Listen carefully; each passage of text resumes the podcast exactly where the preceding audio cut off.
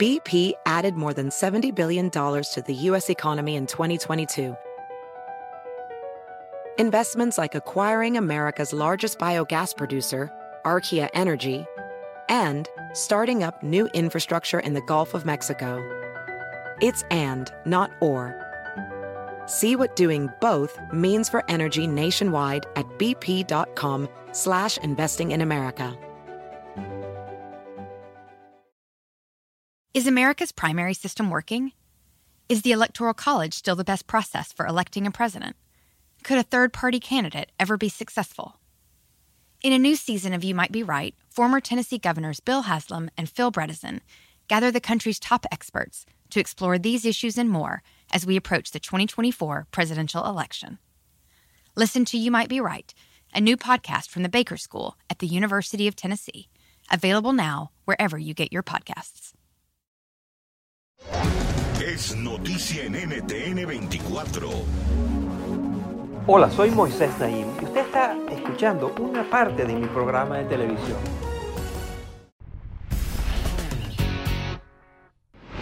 El animal más mortífero del mundo es el mosquito. Es lo que llaman el vector de enfermedades infectuosas, es decir, el que transmite los virus entre personas, el que genera epidemias, a veces genera pandemias y está presente en todas partes.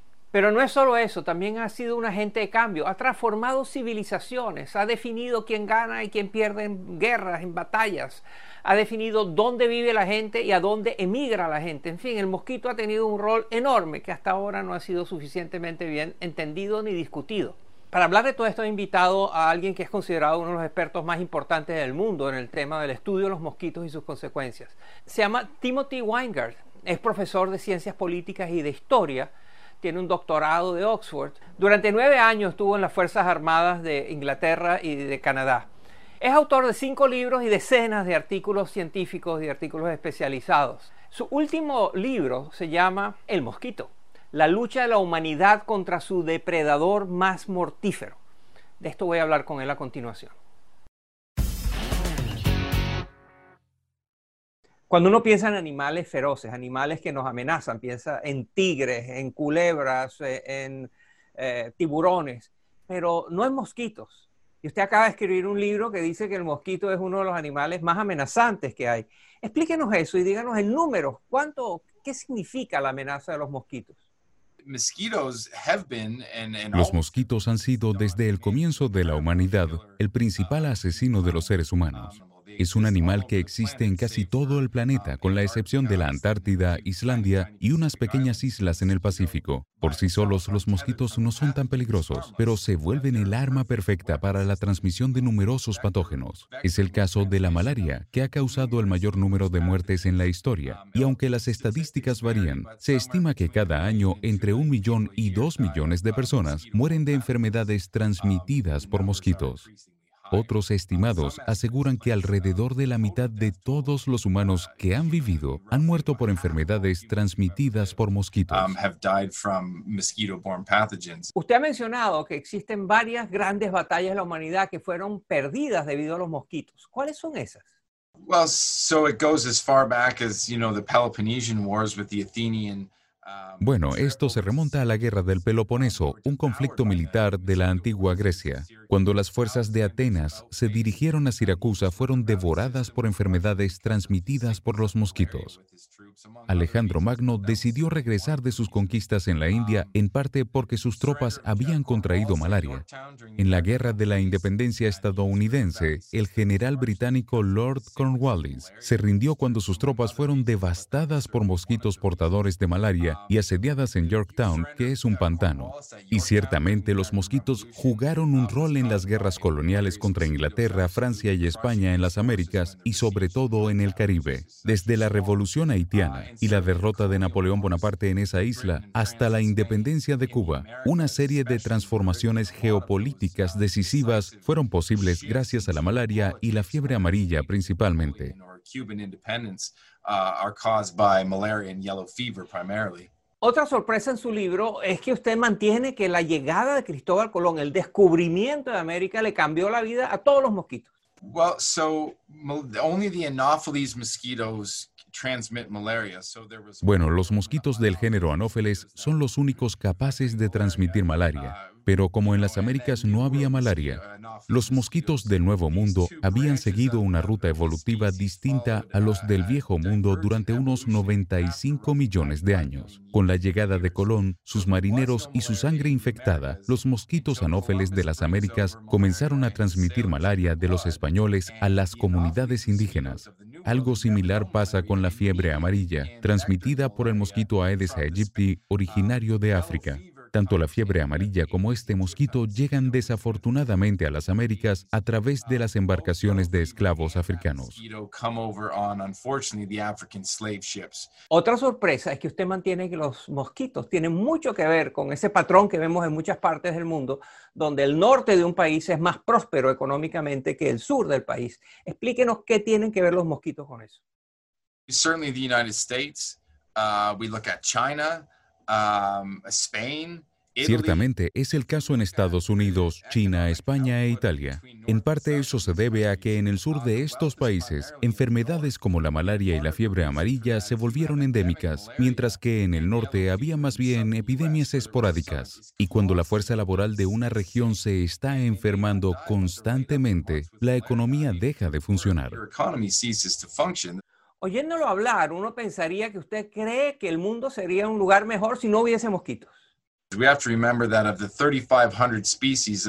Debemos recordar que de las 3.500 especies de mosquitos que existen en todo el mundo, cerca de un 6% son capaces de transmitir patógenos. Así que nadie está promoviendo la erradicación de todos los mosquitos de la faz de la Tierra. Los mosquitos sirven como alimento para otros animales, polinizan ciertas plantas. Algunos incluso han propuesto que existen como un control maltusiano al crecimiento descontrolado de la población humana. Es decir, son nuestro principal depredador y por eso existen.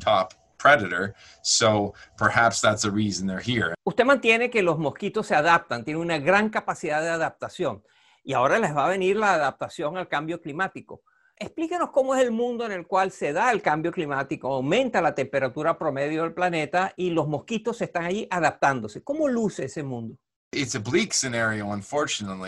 Es un escenario desalentador, desafortunadamente. Para el año 2016 ya se habían descubierto mosquitos del género Aedes aegypti en el sur de Ontario, en Canadá. Estos mosquitos son los que transmiten virus como el dengue, la fiebre amarilla, el chikungunya y el virus del Nilo Occidental. A medida que el clima se vuelve más cálido, los mosquitos logran reproducirse y sobrevivir en áreas que antes eran inhóspitas para ellos. Es así que enfermedades como el dengue están resurgiendo con fuerza. Hoy cerca de 4 mil millones de personas están en riesgo de contraer dengue. Eso es casi la mitad de la población mundial. ¿Hay alguna investigación científica, hay un programa de, esfuerzos tecnológicos para tratar de contener, disminuir esta cifra de fallecimientos debido a enfermedades transmitidas por los mosquitos? La Fundación de Bill y Melinda Gates ha donado más de 4 mil millones de dólares para la investigación sobre los mosquitos en los últimos 15 o 20 años. Herramientas como CRISPR también esconden muchas promesas, como la de poder cambiar el ADN de mosquitos para que sean incapaces de transmitir enfermedades. Pero todavía estamos experimentando en el laboratorio con estas tecnologías de modificación genética. Y para terminar, profesor Weingart, usted que lleva años estudiando este pequeño insecto que es una amenaza tan grande para la humanidad, ¿qué reflexiones le ha llevado eh, esta investigación? ¿Qué piensa usted de todo esto? Nosotros compartimos este planeta con otras especies y a veces podemos ser nuestros peores enemigos cuando se trata de propagar enfermedades, ya sea por ignorancia, por la manera como viajamos y comerciamos, por la curiosidad o por la avaricia. Así que hay que mantener un balance con la madre tierra. El profesor Timothy Weingart nos ha dado una visión global de una sorprendente realidad, que es que los mosquitos son una amenaza importantísima para todos nosotros. ¿Quién lo hubiera dicho? Muchas gracias, profesor Weingart, por estar con nosotros. You're very welcome. Thank you for having me. Esto es Efecto Naim. Puede verlo todos los domingos por NTN 24, a las 7 de la noche en Washington, a las 6 de la tarde en Bogotá y a las 4 en Los Ángeles. BP added more than $70 billion to the U.S. economy in 2022. Investments like acquiring America's largest biogas producer, Archaea Energy, and starting up new infrastructure in the Gulf of Mexico. It's and, not or. See what doing both means for energy nationwide at bp.com slash investing in America. Is America's primary system working? Is the Electoral College still the best process for electing a president? Could a third party candidate ever be successful? In a new season of You Might Be Right, former Tennessee governors Bill Haslam and Phil Bredesen gather the country's top experts to explore these issues and more as we approach the 2024 presidential election. Listen to You Might Be Right, a new podcast from the Baker School at the University of Tennessee, available now wherever you get your podcasts.